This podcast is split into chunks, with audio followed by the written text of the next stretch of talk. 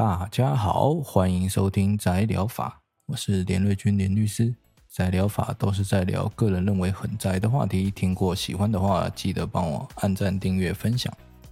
那今天再来一座事，再来一部实作影片。讲讲到宅宅吼，大家就想到要住嘛。呃，房价高涨的现在，要买到好房子很难，但要租就容易很多了。只是过往曾经发生过像是二房东张赎金这类的案例。很多民众根本就不懂得保障自己权益，那我们这次就来个大放送，教大家怎么看住宅租约。哦，但在正式开始之前，我们先说清楚哦，本集都是针对住宅租约，也就是说哦，就是如这一个租赁住宅市场发展及管理条例，它上面有写哦，以出租供居住使用的建筑物哦，简单说用来住的。那个，如果所以，如果你是想要看哦租营业用场所，或者是说你要租呃车位之类的，都不在本集的讨论范围内哦，请特别注意。那我们就直接进入正题，来看看一二年六月十四日修正通过的住宅租赁定型化契约应记载及不得记载事项吧。不过大家可能会好奇啊，就哎呀，这个东西是干什么的？你会觉得说。这个是什么东西？我们来看一看哦。我们先从定型化契约开始讲。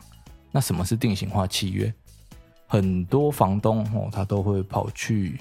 书局买一堆纸本的租约来跟房东签呃房客签约哦，或者是自己准备好一个租约的版本印出来跟房客签。但一般房客通常不会看太仔细就签了。那为了哦，也就是说，现在政府哈为了避免说哈这些租约版本过于不公平，严重影响到双方的权益，所以法律上就授权了主管机关，它可以制定一些规则来要求房东遵守。啊，这就是住宅租赁定型化契约应记载及不得记载事项的由来。那我们来看两个法条。那我们首先就是来看哈《租赁住宅市场发展及管理条例》，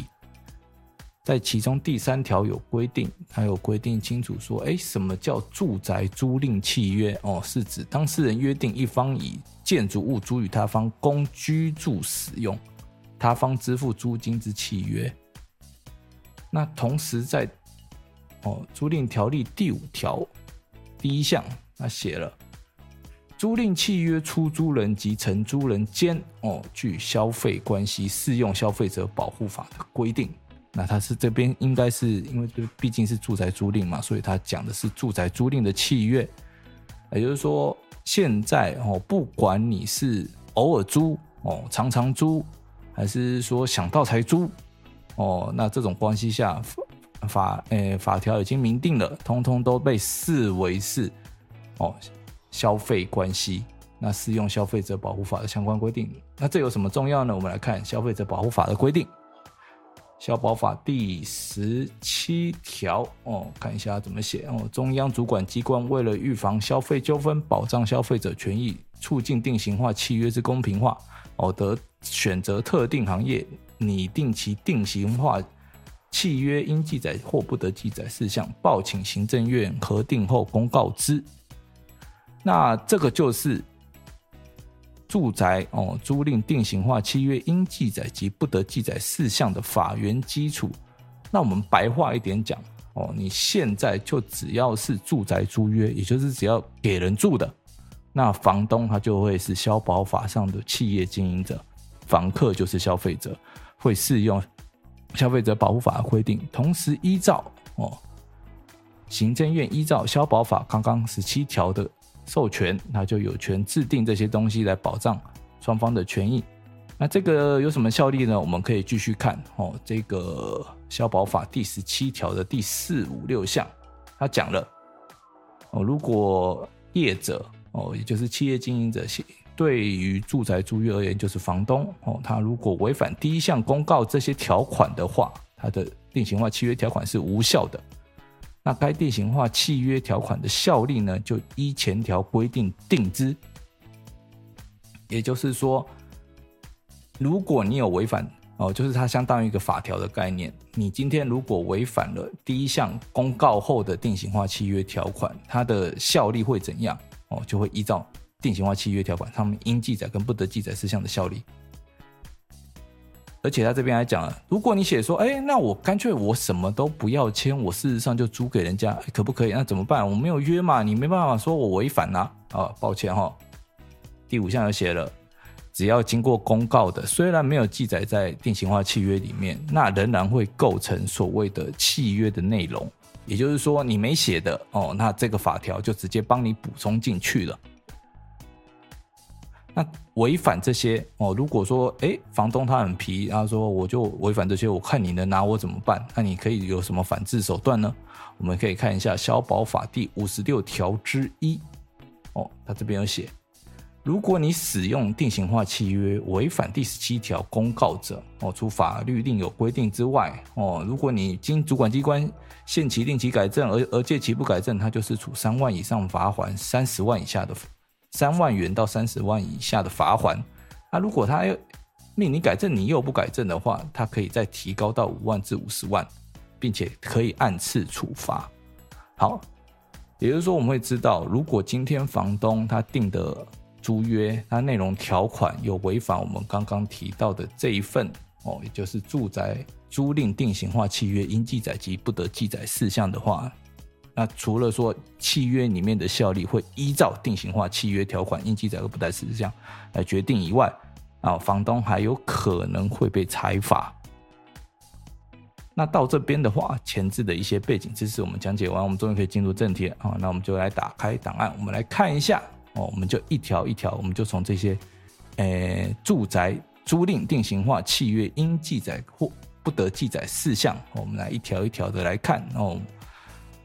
首先，我们先看到是什么呢？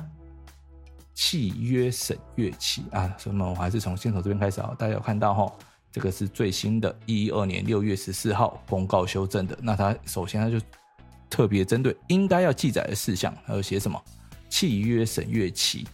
他说，你这份住宅租约哦，你一定要给房客带回去审阅。那审阅期间至少要三天，这边还要双方签章哦。啊，如果说你不给房东不给你一个审阅期间，那会发生什么事情？我们可以来看《消保法》第十一条之一哦，因为这个其实就是从消保法里面跑出来的。企业经营者与消费者订立定型化契约以前，应该要有三十天以内的合理期间，供消费者审阅全部的条款内容。这个违反的话会怎样呢？也就是说，你不给人家审阅期间会怎样？违反第一项规定者，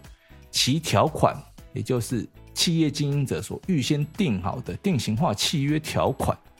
哦，它是不构成契约的内容，但消费者仍得主张该条款能构成契约之内容。也就是说，变成这个选择权是在消费者手里。你今天你定了很多的定型化契约条款，那如果消费者觉得这个对自己不利，他可以主张说，依照这条授权，你没有给他审阅期间，那他就可以主张说，这个条款哦对我不生效哦，我要求是要依照，或者说我觉得这对我有利，对我有好处，那我可以选择让它生效。反之，房东就不能够主张说，哎，这个是有效的条款。而且审阅期间呢，它的效力非常强。那虽然不像说消保法第十九条哦，可以让消费者在七天内不附理由解约，也我们常常会讲的犹豫期间哦，就无条件解约审阅期这样子。那么无条件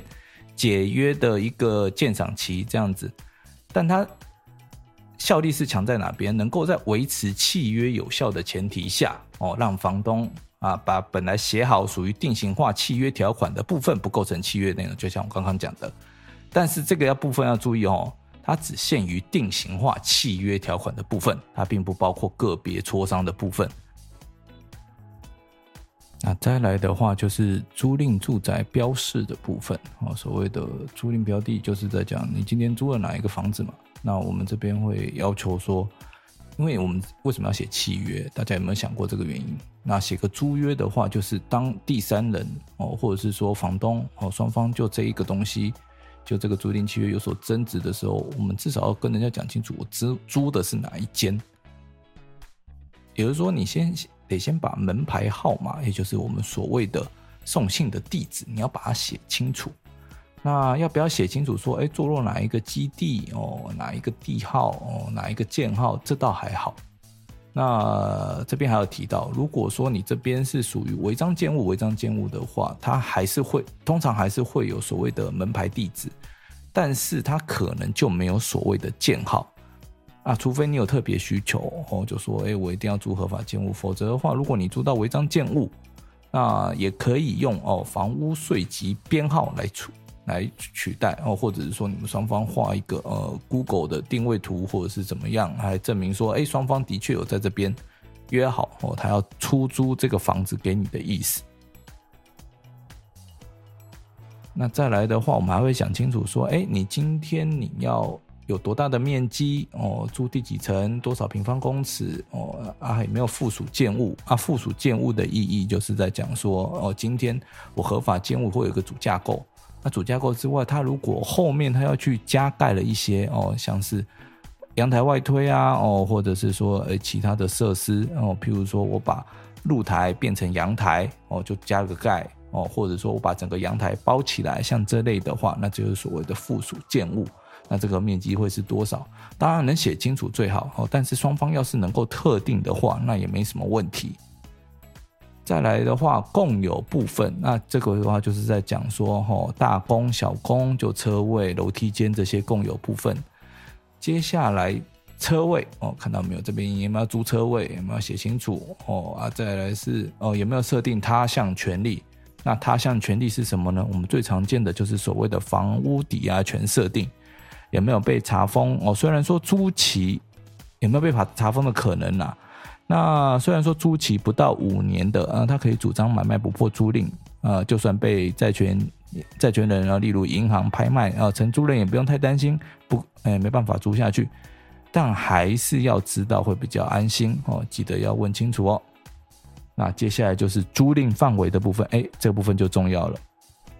究竟是租这个住宅的全部或部分？那通常我们是来，哎，这怎么认定呢？我们通常是要看建号。那有的房东他会私底下隔成好几间套房出租，那后面就要写清楚说，哎，是哪一个房间，第几室啊，面积是多少？那车位的部分，我们也可以约定仔细清楚哦，就说附属，哎，车位部分，我们也可以约定好，就是说，哎，我今天是租哪一个车位哦，第几层哦，平面还是机械？编号是第几号的车位？那当然，如果你就路边停，或者说你们根本就没有要租车位，那就可以跳过。那再来的话，哦，租赁附属设备，哎，这边大家就要注意了哈。台湾的话，就这个还蛮看房东的，大家要仔细看，就你今天你租的部分到底有没有包括像是电视、冷气、洗衣机哦这些附属设备？那如果有的话，那最好哦，大家可以在附件一，我们可以拉到最下面，它有一个呃租赁标的现况确认书哈、哦，他会跟你讲，来来来来来这边哦，附件一的部分，那就会跟你讲说，就今天哦，你租的这个地方哦，到底有哪些呃，比如说你看他这边现况说确认书，大家会写清楚，呃，有没有包括为登记改建的哦，增建加盖啊，违建的部分啊，哦，那建物它形态是什么啊？啊，再来是汽车车位编号嘛，再来是有没有住宅用火灾警报器？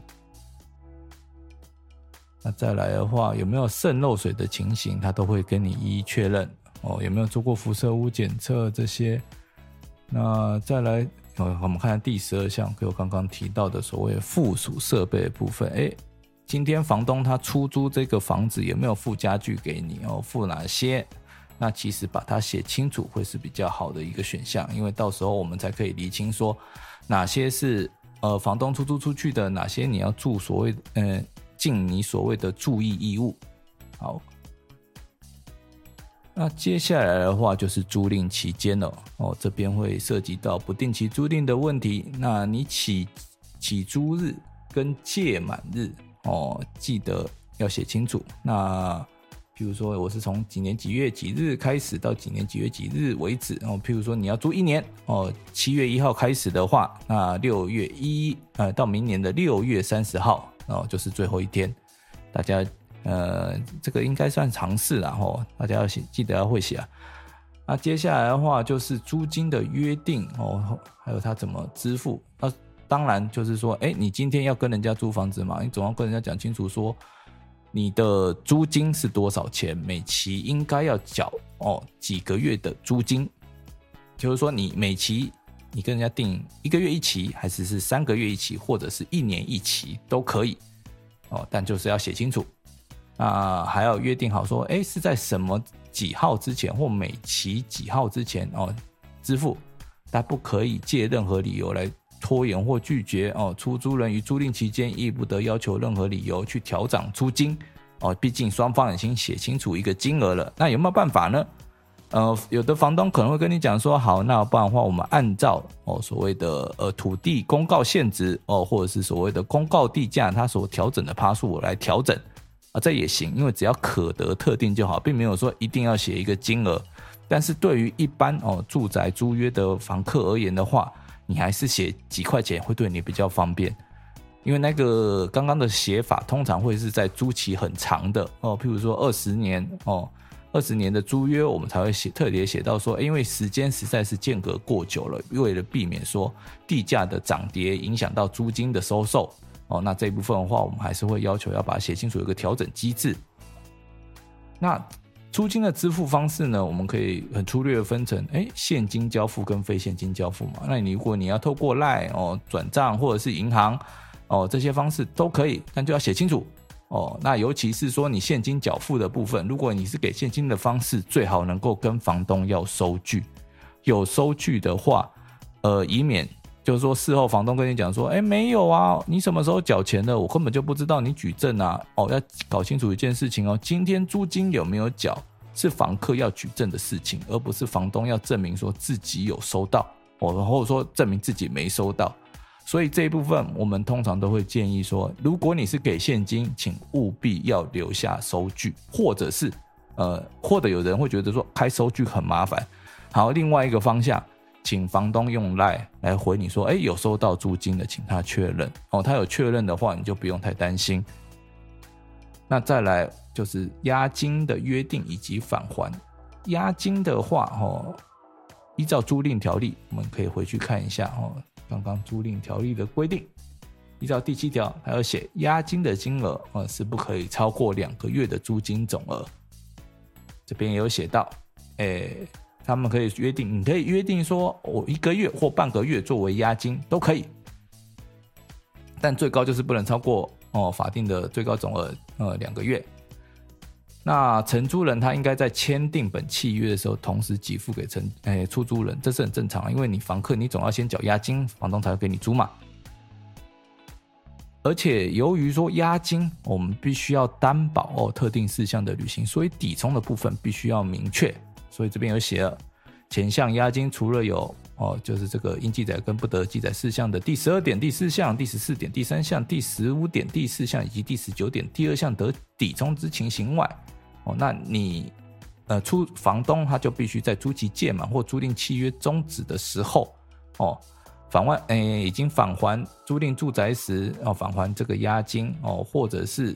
你用来抵充上面讲的那些债务之后，剩余押金要还给房客。那除了这一条，诶，他所列出来，我们啊顺便讲一下好了。这个第十二点第四项，这个是什么？这是在讲说，如果承租人你违反所谓善良管理人注意义务，造成住宅毁损或灭失的话，你要赔偿房东的钱。那第十四点第三项的话，则是在讲说，哦，今天如果你用任意终止的方式。那提前终止的租约，那你会有所谓的违约金。那第十五，哎，第十五点第四项的话呢，则是在讲说欠缴的租金哦，也可以从押金里面抵充。那第十九点第二项，则是在讲说遗留物的处理费用。也就是说，这些东西你把它，呃，房东他是可以拿押金来做扣抵的，大家要特别注意啊。好，那再来的话，我们可能还有第六点哦，租赁期间相关费用的约定。哎，啊，这个就很实际了。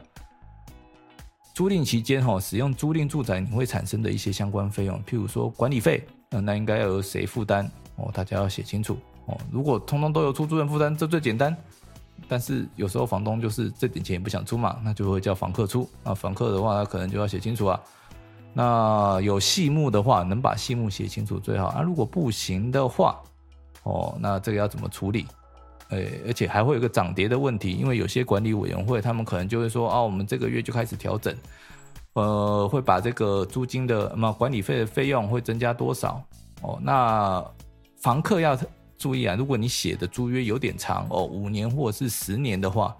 那你其实建议是写上这一条哦，租赁期间因不可归责于租赁双方之事由自本费用增加者，承租人就增加部分的金额要负担多少？那如果本费用减少的话，那承呃房客这边可以负担，呃他就会等比例的负担减少哦，这样会比较好。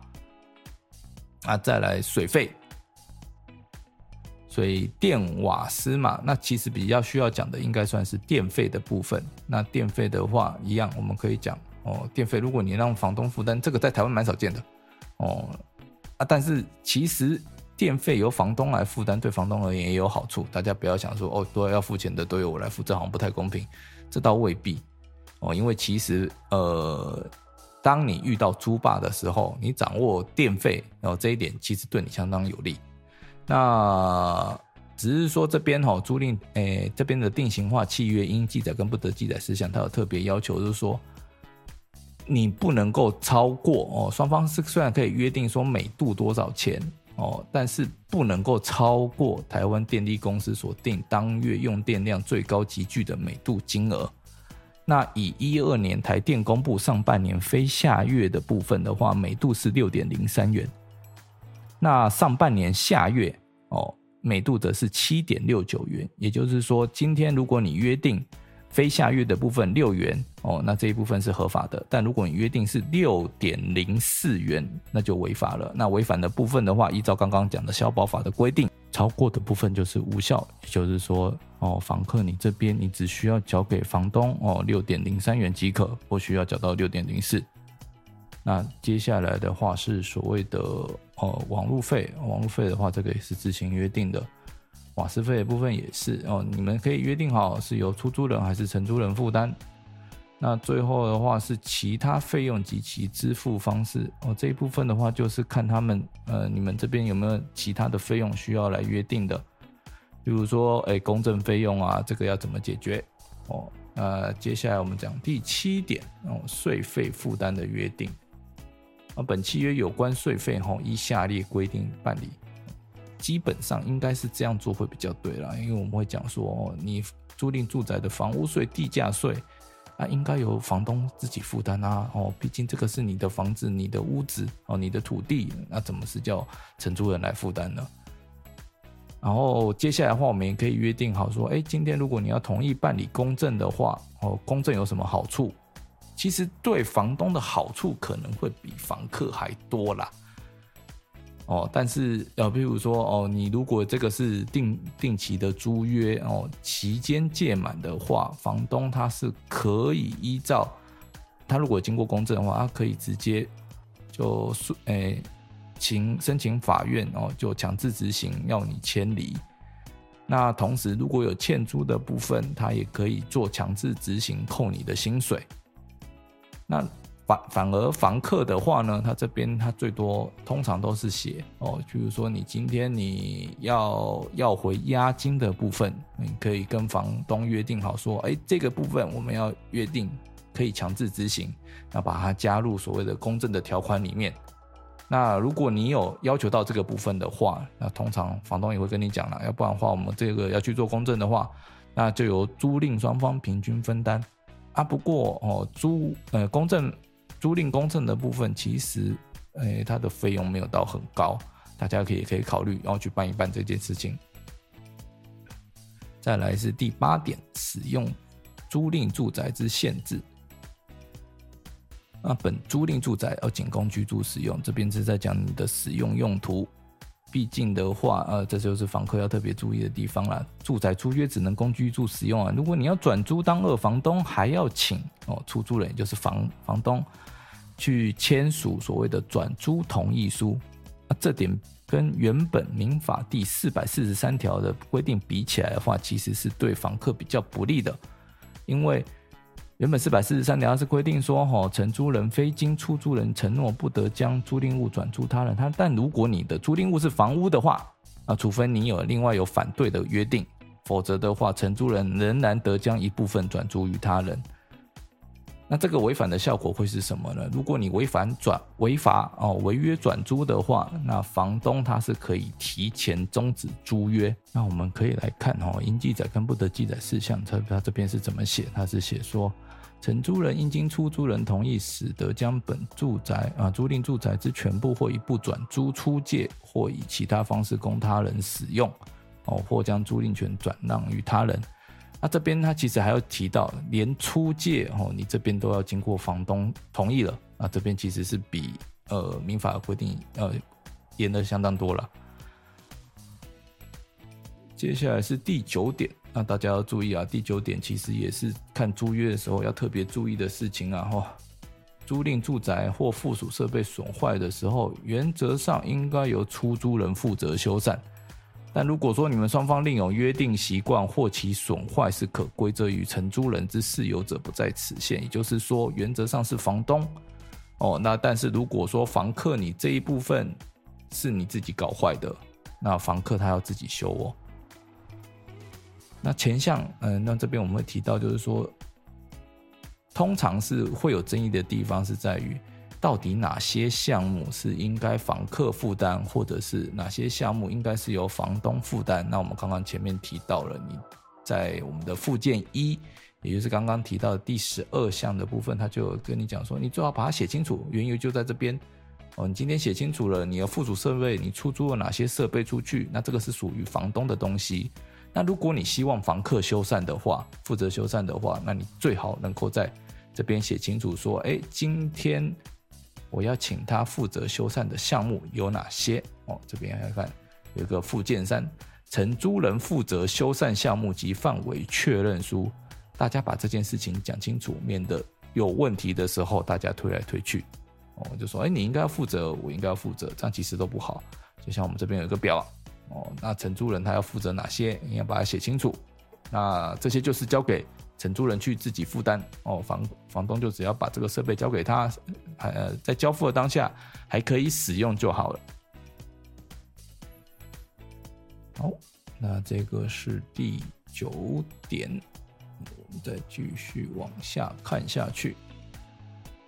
那当然了，我们还会有遇到一个很讨厌的问题嘛，就今天明明东西或坏了哦，或者说都在漏水了啊，结果跟房东讲他都不来修，那怎么办？那房房客其实在这边有两个权利哦，也就是说，你可以跟房东催告说，你要赶快来修，要在几在合理的期间内要请房客房东来修。但如果房东不来修，你有两个选择，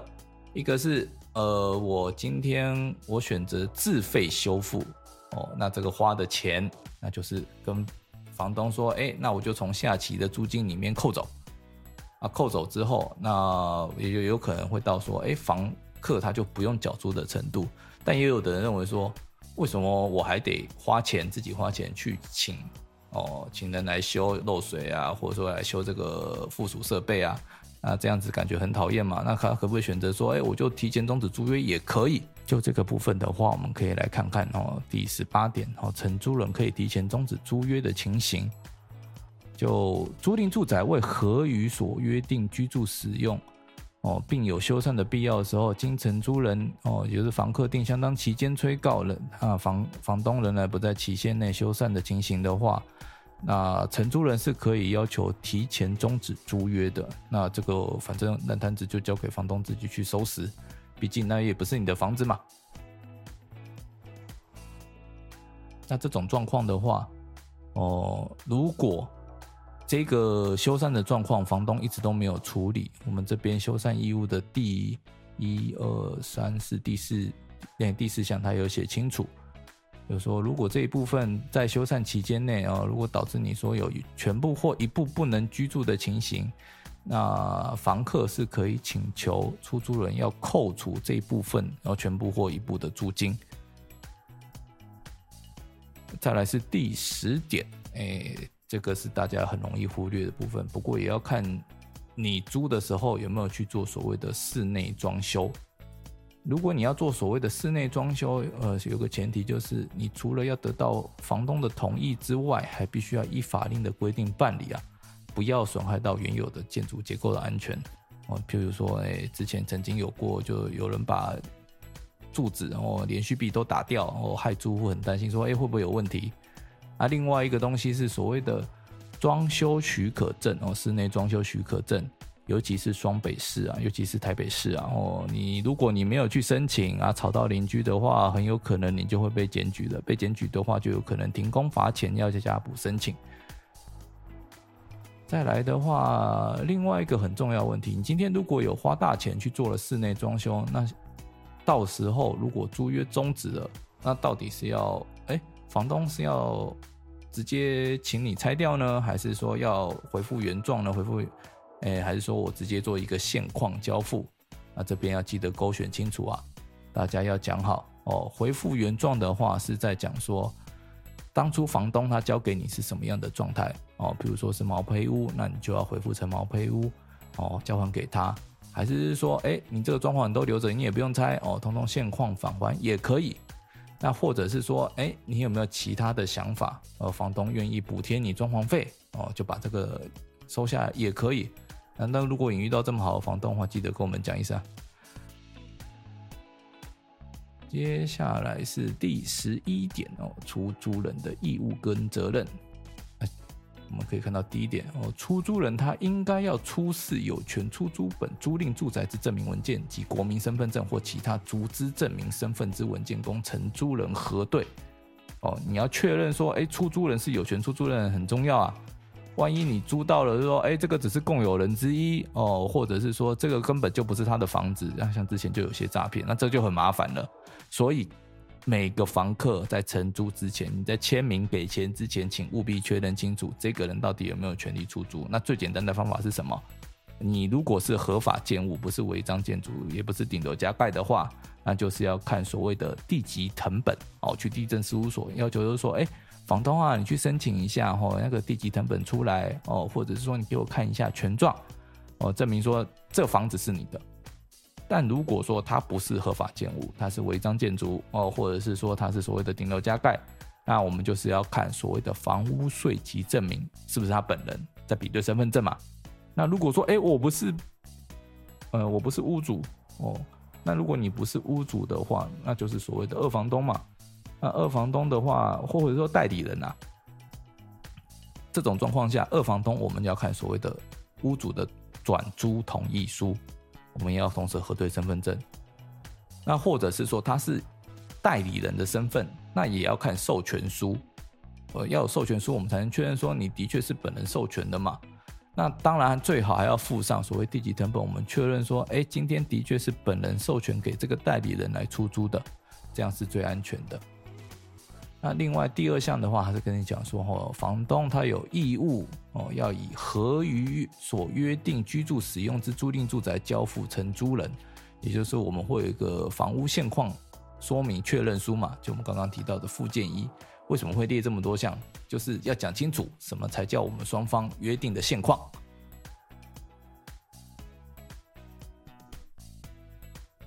那再来第三项，出租人与承租人签订本契约前，哦，要由承租人负责，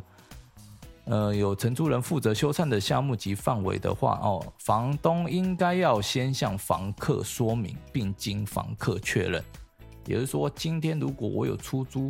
也就是说，我今天如果我出租的一些附属设备，哦，我约定跟房客约定好了，应该要由房客来负担这个所谓的修缮义务。那这边就直接要求一定要写清楚哦，照附件三的方式进行一个确认。我们可以看一下这个附件三，我们看到承租人负责修缮项目及范围确认书，它这边就会要求你写清楚哦，有哪些明细哦，有哪些数量，还要备注一些什么事情，双方要写清楚啊，要不然万一到时候哦出了事，要求要修缮的话，大家又回不掉，毕竟这边又涉及到所谓的，诶，我房客有没有权扣减租金，或者说我房客有没有权可以提前终止的问题，所以这部分不要忽略啊，一定要尽量做到啊。哦，因为不然的话，有时候法院他还会讲说，嗯，那这个附件又不构成这个契约的一部分哦，这个也不是说所谓一定要记载的事项，那这个其实就有点麻烦了。那再来第十二点，呃，承租人的义务跟责任。你同跟刚刚出租人一样嘛，跟房房东一样嘛，你要先确认说，哎，我是本人来承租的哦，因为房东也会怕说，有人如果借用他的名义来租用，然后又做一些奇怪的事情，那这样其实也不太好。那这边还有一个废话，就是说，哎，承租人，你房客要以善良管理人之注意哦，保管使用租赁住宅，你不能够说我随便乱来。哦，哎，把这边房子搞得乱七八糟，弄得像猪坝一样，哦，里面塞满了垃圾，像垃圾屋一样，这些都不行。如果违反的话，哦，导致这个租赁住宅有因此有毁损灭失的话，哦，那你本来就应该要做一个呃损害赔偿。当然啦，我们会讲说房子它本来就会有自然。哦，耗损的部分，那这个自然耗损的部分呢，并不属于说，诶，房客要负责的地方。你如果依照正常的使用方法，它就是会有耗损。哦，你房东不能要求说，房客你要承担这个损失，这没有这样的嘛，没有人做生意稳赚的嘛。你今天你租出租房子出去，也就只有说，哦，等于有一个多一个人帮你顾房子，那不是说所有的风险哦，所有自然耗损的风险，通通可以转嫁给房客。这个概概念大家要理解啊。再来这边第十二点啊，第四项就我们刚刚有提到哦，可不可以用押金做一个抵充？这边是可以的。那如果有不够的话呢，是不是抵充押金完了之后就没事了？没有。如果你应该要赔偿金额导致，譬如说你把整间房子搞到都倒了哦，这种状态下你要赔整间房子金额，而不是说只要扣押金就好。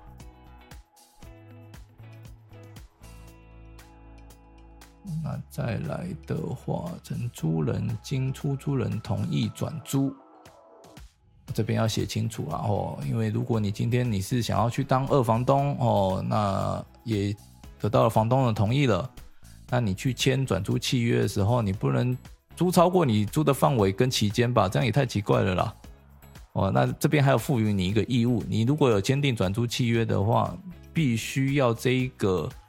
相关资料都要通知房东。如果你没有做这件事情的话，你等于违反这个义务嘛。好，那再来的话是租赁住宅的部分灭失情形，这其实就大家看看就好，因为这个东西要如果要发生，哦，要不可归责于承租人的事由，通常都要重大灾害了，或者是说房屋本身的瑕疵。那如果真的发生了，那你这个房客就可以按照灭失的部分去请求减少租金。比如说像地震啊，哦，或者是像战争啊，哦，或者是说风灾啊，哦，把把你的屋顶整个吹翻了，那这样的话你就没办法做通常的使用了嘛。那这个部分，如果你像我们可以比对到前面有一个修缮义务的时候，对不对？如果说这个修缮期间导致说你没办法居住的话，你也可以要求扣除该部分的租金哦。毕竟房东要大家清楚一个概念，是房东有义务把这个房子按照你们双方约定的方式给你使用。也就是说，如果遇到天灾人祸哦，跟你没有关系的啊，却导致你无法使用的情形，那房东他应该要负这个责任，把它弄到好哦，让他给你住。再来是第十四点哦，任意终止租约的约定哦。我们终止权就是所谓的，诶，今天我不想租了。我们除了说，诶，默默等它到期之外，我们另外一个就是说，我想提前终止，可不可以？那这我们可以看一下哈，在这一个应记载事项，它这边写到，本契约于契约诶期限届满前，除非你依照第十七点、第十八点的规定得。提前终止租约以外，双方可不可以单方终止？哦，那这边的话是法呃，应记载事项是开放给双方约定。那这有什么问题呢？今天的问题就是在于说，今天你要是有什么突发状况，那你想要说，我就不想租了，我想提前终止租约。比如说，我这边打算要去就学，或者是我工作我失业了，我得回家乡去。那这种状况，诶，我能不能提前终止租约就好？那关于这一点的话，我们要来先来看民法的规定啊。民法第四百四十一条规定就是说，哎，承租人因自己之事由致不能为租赁物全部或一部之使用收益者，不得免其支付租金的义务啊。也就是说，依照民法规定的话，你今天因为一些原因了，然后你没办法使用了，哦，这是你自己的问题哦。房东他只负责说，我把这东西哦，我把这个房子交给你使用，那他后面的话就是期间到了，他就会来收回来，你只要按时缴租的话都没问题。但是相对的哦，只要你们双方没有特约排除，像刚刚民法的规定的话，那这种状况下，你都有要继续付租金的义务哦。所以不要以为说，哎，我有问题了，我必须要先走了，所以房东他就应该要退钱给你。没有哦，这边双方要讲清楚哦，就说你要不要有这一个可以提前终止的权利啊？如果要的话，你这边就要勾得啊，但是。我也要讲一件事情，如果你这边你写可以的话，那房东他也会要求说，他也有一个这样的权利，我可以提前终止租约，因为我只要赔你押，哎，赔你租金，哦，赔你一个月租金或怎样就好了。那这会有什么问题？就是说，房东他如果今天他想要都更了，哦啊，你刚好你租约还有两三年才到期，那怎么办？我可以提前终止啊，我赔你几个月租金就好了。那变成说你到时候还要准备搬家，其实也会很烦。那这时候房客他可以的选择就是，今天如果你确定你会在这边一阵子，哦，那你可以勾选说，而且你很讨厌搬家这件事情，你觉得变动很麻烦，那你就要勾双方都不得任意终止，哦，这样最安全。哦，或者是说。如果房东非常 nice 哦，愿意说只给你一个提前终止，他不要，那也可以哦。总之就是说，不要让房东有这个权利。如果你不喜欢变动的话，但是反过来，你知道说你接下来工作可能会有点不稳定，或者说你没有这么确定，你就是会住在这边这一阵子，那你就记得你要勾说，哎，我也有呃，就是 双方都有一个。呃，提前终止的约定哦，这样对你会不错。啊再来啊，哈，这边有写写到哦，前项约定终止租约的话，你至少要提前一个月通知对方。那如果你没有做先期通知而终止的话，哦，就要赔偿对方，就是说最高不得超过一个月的租金额。这房东跟房客都一样。那这一项要赔偿的金额的话呢？哦，就可以由我们刚刚讲的押金中做一个抵充。如果有不够的地方的话，房东还可以向房客请求给付不足的部分。当然，有的状况可能是说，哎，我先跟你预收一年的租金。那如果双方因为这一条第十四点哦去终止了租约的话，那出租人他已经预收的租金的部分，应该要按照比例去返还给承租人。OK，好，那再来的话，我们就来讲第十五点。今天租期到了，或者说租约终止，或者说租约解除了，啊，就是所谓租赁关系消灭的时候，那出租人他要结算租金，还有一些约定的相关费用，然后跟房呃房客啊就共同完成屋况以及附属设备的点交手续。那房东他应呃不，房客他就应该要将呃点交完了，他就要将租赁住宅返还给房东哦。那他如果有户籍的，有做户籍登记的话，或是做其他登记，譬如说他还把房东的房子拿去做一个工商登记，那其实就很麻烦，嗯，都要做一个迁出。那如果说哎，房客他没有会同点交哦。或者是房东他没有去会同点交，那这怎么办呢？第二项也有写了，就说如果你只有一方来的话，经他方定相当期间催告仍不会同的话，哦，那这个时间也就期限到的时候，就会是被视为是完成点交。当房客他没有依照这些规定哦去做返还租赁住宅的时候，出租人他就应该要明示说，我不会再让你用不定期限的。租约哦，继续下去，否则的话就会变成不定期租约嘛。那只是有的时候房东也很可爱，就说：“哎啊，这时候我还可以跟他收租金吗？要不然他住在那边我很亏啊。”所以这边哦，应记载事项他这边也有写清楚啊。第三项他就说，你还是可以向房客请求，要你还没返还哦，租赁住宅这段期间内相当于月租金的金额来计算违约金哦，一直到房客返还为止。那这个金额的话呢，法条也有明定，就是说你可以从押金里面去扣抵。哦，所以如果有不够部分的话，你还可以向他请求，就说你要把这个部分给补足。第十六点，呃，就是所谓租赁住宅所有权之让与，哦，这个部分的话是所谓的买卖不破租赁的规定。那原则上，你期限如果是未满五年的，那不用公证都还是有这个效力。啊，但如果说你是不定期租赁，哦，或者是说你超过五年你没有去做公证。哦，抱歉，这个部分是不适用所谓买卖不破租赁的规定的。再来就是第十七点，出租人可以提前终止租约的情形，也就是房东可以提前终止租约的情形会有哪些呢？租赁期间，哈，如有下列情形之一者，房东他可以提前终止租约，而且房客不可以要任何赔偿。啊，首先就是。他为了要重新建筑而有必要收回，哦，或者是说你房客啊，你迟付租金总额达到两个月的租金额，经出租人定相当期限催告人不为租付，也就是你今天你欠租的金额超过两个月了，哦，那房东他可以要求就是说，哎，你要给我搬走，因为我租约要终止了，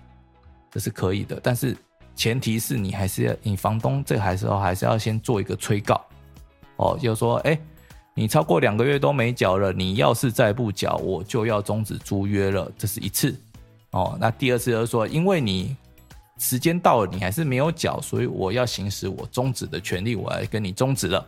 哦，这是第二次。你要做这两次的呃意思表示之后，那才叫做所谓的租约终止。那问题来了。今天如果房客还有押金押在房东那边，那房东他到底有没有义务要扣掉呢？这会涉及到土地法第一百条，来看一下。啊，土地法一百条怎么写？出租人非因左列情形之一者，不得收回房屋。第三款哦，承租人积欠租金额除担保金抵偿外达两个月以上时，哦，写的很精精简，对不对？那意思就是说，如果你今天你给房东两个月的押金哦，那如果你欠缴了，也只有欠两个月的租金，那这时候抵掉之后，那是不是就是归零了？那归零的话，依照这两条规定，好像看起来就是，哎，依照刚刚土地法的规定，好像就不能够哦去终止租约了吗？呃，这倒未必，我们还要搞清楚土地法一百条它有什么样的条件。我们可以看一下哦，这个最高法院三十七年上字七七二九号的一个判例哦，他就有讲到，那这边讲说土地法的规定哦，并不包括定期租约在内哦，要不然这样很奇怪嘛，我都已经有一个定期租约了，然后你欠租你不缴，我还要跟你催告，催告完了之后还要呃先扣押金哦，你如果还不缴，我才能够跟你。哎，才能够终止租约，把你赶走，这实在是太怎样讲？对房东而言太煎熬了哦。所以这一部分的话，土地法一百条的规定，只有在不定期租赁哦才有适用。所以这一部分的话哦，出租人提前终止租约的部分，这个支付租金总额，如果你这部分双方还是一个所谓定期租赁的状态哦，那不用扣押金啊。但是如果说双方是不定期租赁的状态，那抱歉，押金要先扣掉，哦，扣掉之后还要经过催告，哦，催告他还不为支付，那你才能够合法终止。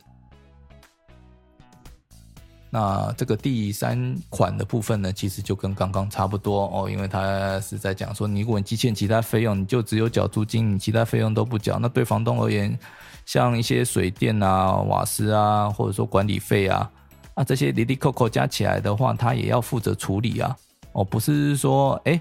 你不缴他，哦，他也不缴，这样赖皮就没事。最后结果是房东要承担嘛。哦，所以这一部分房东他当然也有权利，就是说我催告你了，你都不缴，哦，那我也有权可以做一个提前终止。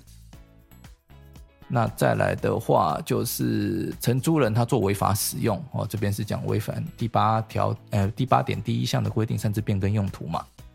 啊，或者是说他做呃存放一些什么有爆爆炸性啊、易燃性的物品啊，你就算阻止他还继续做啊，或者是说他擅自转租哦，或者转让租赁权给他人啊，这边要注意哦，他没有提到出借。哦，所以这个出借的部分，房东如果要主张说，哎，我可以提前终止租约，可能会有点问题。接下来的话是，如果你承租人毁损了，哦啊，这个部分是你故意的嘛？毁损是在讲房客故意毁损租赁住宅或是他的附属设备的情形，那房东他是可以定相当期限，命其催告修缮。他如果还不修缮的话，那也可以提前终止租约。再来第八点哦，承租人违反第十点第一项之规定，未经出租人同意，擅自进行室内装修，经出租人阻止人继续为之，也就是我们刚刚提到嘛，你今天你除了要拿到呃室内装修许可证之外，你要得到房东的同意啊。哦啊，如果房东不同意的话，你就擅自进行室内装修，他当然可以给你制止啊。但反过来了，如果说房东有同意了。啊，但是你没有依照法令哦去做一个申请一个室内装修许可证的话，那房东他还是可以制止哦，他会可能他会跟你讲说，哎，我同意你做，但我没有同意你可以违法的做啊，毕竟到时候要罚的话，房东可能会有责任。再来最后一点哦，也就是第十款的部分，他会讲说，如果你违反了第十点第一项的规定，进行室内装修而有损害原有建筑架构的安全的话，他也可以提前终止。好，那这边大概就是这样。那剩下这一个部分就是说，哎，我今天我要提前终止，房东要提前终止的时候，他要提前多少时间先告知房客？我这边有写到，呃，除非是刚刚讲到的第五款或者是第十款的规定哦，也就是说，如果有做违法使用，而且有立即性危险的，像爆炸性、易燃性的。物品，或者是说你的室内装修已经损害到原有建建筑架构之安全的话，那他可以不用做通知哦，不用提前通知，他可以马上讲，马上生效。那至于其他款的话，哦，就刚刚讲到重新建筑的部分，那房东他应该要提前三个月告知。至于房客的部分的话，哎，至于其他的哦，第二到四款、第六至九款的规定终止的话，则是要提前三十天。好，那刚刚讲的是房东的部分，那我们接下来讲房客，他可以提前单方提前终止的情形有哪些？哦，有租赁期间，他这边写写到，租赁期间要有下列情形之一，自难以继续居住。也就是说，如果状况没有严重到说不能居住的话，哦，那还是不能够提前终止啊，请各位房客要注意。那承租，呃，而且依照这一条去做终止的话，提前终止的话，出租人是不可以要求任何赔偿的哦。那首先就是，首先就是呃，房东他没有提供合于契约所约定的状态。而且有修缮的必要哦。经过你承租人定了相当期间做一个催告，他仍然不在期限内催告的状，哎，他仍然不在期限内进行修缮的状态的话，那房客这个时候可以提前终止租约。那再来第二点哦，呃，第二款，因为不可归责于房客的事由导致。呃，一部灭失，而且剩下的部分不能达到租赁之目的。譬如说，我们刚刚有提到台风天来了，然后屋顶整个被吹风，呃，被吹走了。那结果催告房东他也不做了。那这种状况下的话，你也可以选择提前终止哦，因为剩余部分的话，你要怎么做啊？啊，再来第三款哦，租赁住宅有危及承租人或其同居人之安全或健康之瑕疵，于签约时明已明知该瑕疵或抛弃终止租约权利者，一同。啊，这是在讲什么？大家也知道，台湾有所谓的海砂屋跟辐射屋嘛。哦，那这个其实都会对健康有一定程度的危害。那如果你不信你租到了哦，就算这个房租很便宜，房东事先也跟你讲了，你也还是可以哦，要表示说我要提前终止。也就是说，这一条是在跟大家讲，你不会因为说你在契约内放弃了这些权利哦，这些钱就一定要给房东，没有哦，毕竟出租这种东西出去是有点在害人的感觉。那所以这边我们的应记载跟不得记载事项就写清楚，就是说，如果就算你是知道的话，你也可以提前终止，没有问题。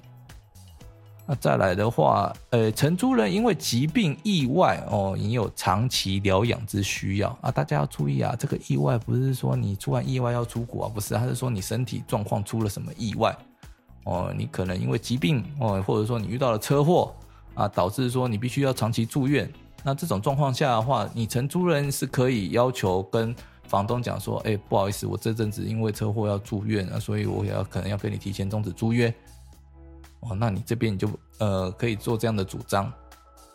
那再来第五款的话，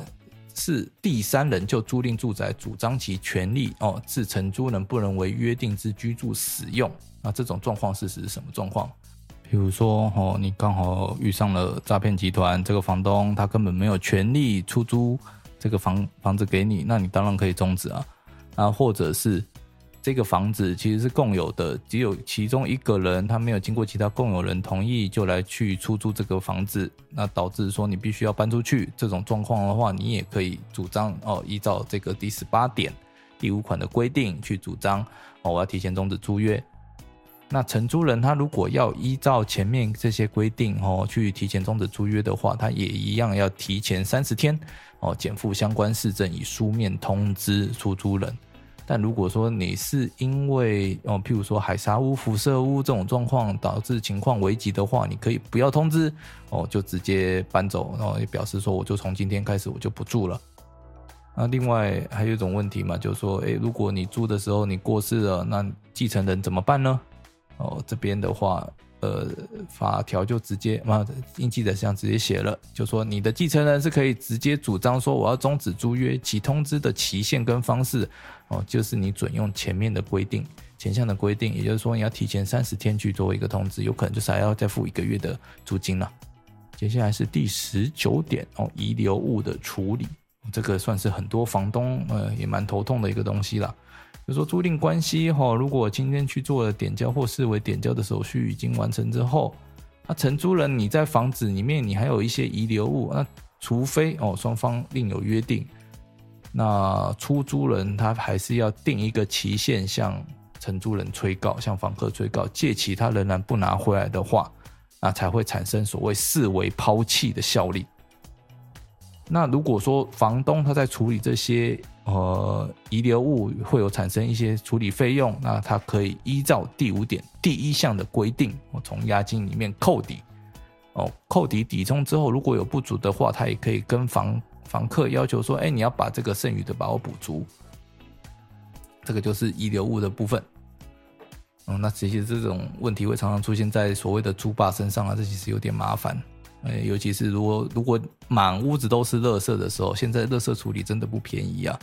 所以房东最好还是多看一下哦。就说今天你要让人租之前，最好还是确认一下有没有正当工作，有没有足够的财力证明哦，以免就是说你租到一个租霸，结果他什么都哎就把你的房子搞乱七八糟以外哦，你还得倒贴钱去做一个清洁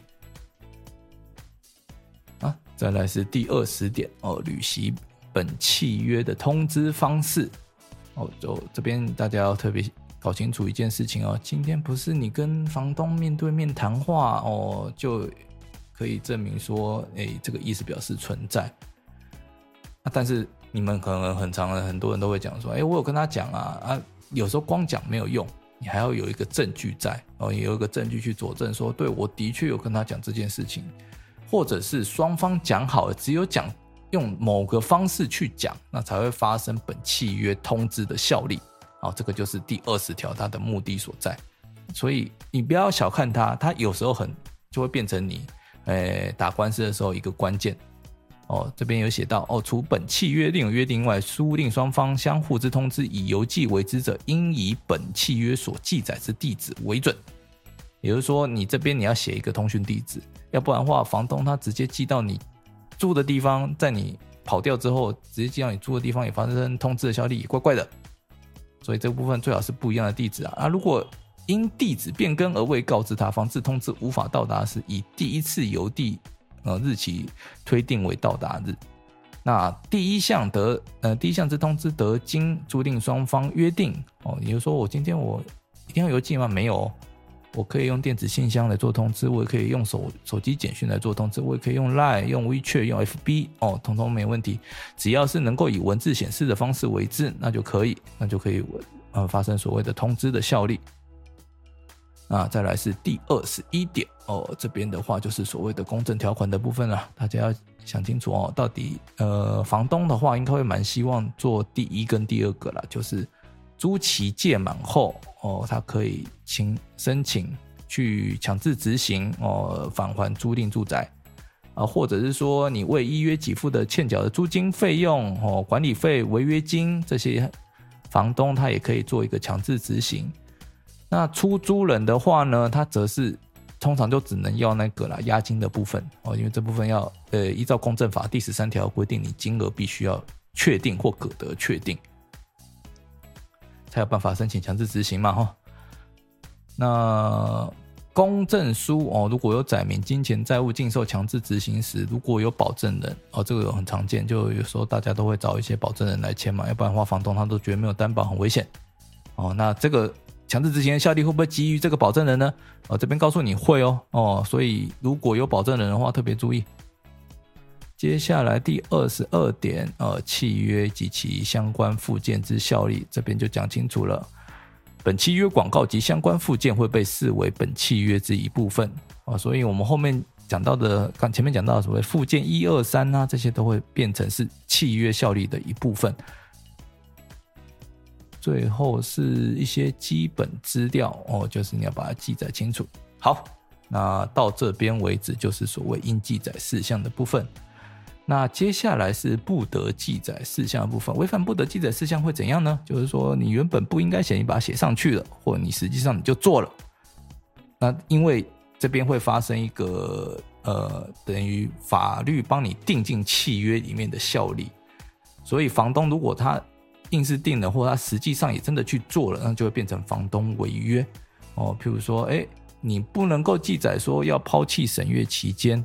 那如果违反的时候呢，就是变成依照这个应记载事项的约定，你要给三天啊。如果你没有给的话，可以主张定型化契约条款部分无效哦，或者是说我可以选择让它生效。那再来的话，不得记载广告仅供参考哦。大家要注意，因因为有时候有的房东都会。哎，刊登 A，但是实际租你的却是 B，哦，这个要特别注意。那再来的话，不得记载哦，承租人不得申报租赁费用支出，哦，这个是在讲什么呢？各位去申报所得税的时候，会有一些列举扣除额哦，那些费用的规定嘛。那你其实如果你有租房子的话，你也可以报租赁费用出去，哦，用来扣抵一些税。啊，但是台湾大部分受薪阶级的话，可能都不知道这个东西哦。他就算去报了，可能呃也没扣多少钱，通常都不会去报啊。但是却等于帮了房东一个大忙，因为国税局就不知道说哦，原来还有这一笔租赁收入哦。加上如果金额低于两万二以下哦，那房客他也没有所谓的扣缴义务，呃，也就是说所得税就源扣缴了，你要先。扣个十趴给国税局，哦，那这个部分的话就就会设，呃，这一点其实就是为了避免房东去逃漏税。那再来第四点的话是不能记载承租人不得迁入户籍，哦，就以前常常会房东很多理由嘛，就说你不能迁进来啊，哦，然后不然的话你到时候要是没搬走的时候没迁不是很麻烦，你就把户籍记在家里就好啦。那如果你家里没有家里怎么办？管你那么多？那其实这个是。一直以来困扰大家很久，尤其是租屋主很久的哦，所以这部分的话，现在是要求说，哎，你房东你就要一定要让人家来迁户籍了。那也因为这个效力，所以你现在去办户籍的话，你只要拿租约来，哦，户政事务所都会同意你办哦，不用得到房东的同意。呃，再来第五点哦，不得记载应由出单人应由出租人负担之税负，若较出租前增加时，增加部分由承租人负担的约定。也就是说，我们刚刚有提到房屋税跟地价税，这个应该是由房东来负担的东西嘛？怎么我承租之后变成我要付呢？哦，这说什么使用者付费？不对啊，这房子是你的。所以这边的话，呃，应记载跟不得记的事项，他就直接要求了，就说你这个税负哈，你不能转嫁房客负担啊。当然，他如果把它算在租金里面的话，那也是拿他没辙了哦。但这个部分的话，就因为租金部分本来是大家在意的，你要把租金拉这么高，呃，也可以哦。毕竟你要自己算好自己的成本，那只是有没有人会租，那就是另外一件事情了。再来第六点哦，不得记载免除或者是限制哦，民法上出租人故意不告知的瑕疵担保责任哦，譬如说他都没有告知你房子会漏水，或者说他都没有告知你说这个房子有破洞或干嘛的这些瑕疵，他还是要负所谓的瑕疵担保责任，也就是说他可以还是要负责修复哦，或者说修复到你足以使用为止。那如果说他不修复的话，那你可以依照我们刚刚前面讲的，你可以提前终止哦，你也可以就是说催告要他修缮啊，修的话他不修缮的话，你自费请人来修缮。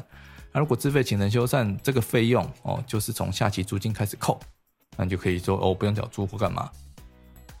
再来的话，第七点哦，不得记载承租人必须要缴回契约书。啊，这是不行的，因为张淑金事事件的问题啦，他常常都跟人家签完约之后，就把租呃租赁契约收回去，自己来乱加一些有的没的上去。啊，第八点的话是不得记载本契约之通知仅以电话方式为之，因为你电话的话，你只有一个通联记录在，我根本不知道你里面讲了什么，啊，又没有文字记录，所以这个时候为了要避免事后会有争议发生，所以不能仅以电话通知为之。那在第九点哦，不得记载违反强制或禁止规定，就譬如说哦，这里面只能限定开图趴之类的哦，这一听就不行吗？哦，这个有点太离谱了。那或者是不得记载哦，承租人不得申请租金补贴啊，所以现在租金补贴你通通都不需要拿到房东的许可，你就可以直接去申请了哦。所，但是就是说还是要符合呃租金补贴的一些资格限制啊。并不是说一定会准。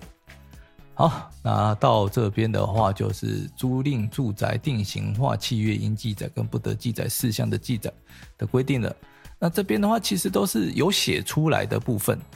那其实实务上的话，会有更多变形的状况。就我们刚刚前面讲到，不得申请呃所谓的租金补贴嘛，哦，或者是说你不能申报所谓的租赁费用支出。那有些房东他就会这样玩啊，就讲说，哎，你如果要申报租赁支出的话，你要记得通知我。如果你没有通知我的话，我可以提前终止租约。哦，他把这个焦点模糊掉了啊，把它转移到说，哎，你我今天没有不说你不能报税，你还是可以报税，但是你报税的话，你要跟我讲。如果你没有跟我讲，哦，那我这一部分我就有权提前终止租约给你。那这有它的正当性在，就会变成说，哎，你看写了这么多东西，那其实房东他也还是有一些地方他可以呃闪过去的哦。那所以你在租房子的时候，有些真的有些东西细节，尤其是租约整份的条款要好好看过。那希望就是说今天这样带大家看完一遍哦，你们因为毕竟是影片嘛，大家也可以自己去把相关的资料再找出来哦。这些都是其实很清楚、很简单。大家看啊，这个定型化契约应记载跟不得记载事项是在行政院网页下面有的哦，或者你直接 Google 这个就可以了哦。住宅租赁定型化契约应记载跟不得记载事项这些东西都可以好好保障你租的权利。好，那今天节目就到这边哦。那如果你觉得说这样子讲解定型化契约的东西对你是有用的，那也欢迎你按赞、分享、订阅。哦，你们的支持是我继续聊下去的原动力。啊大家再见，下次再见，拜拜。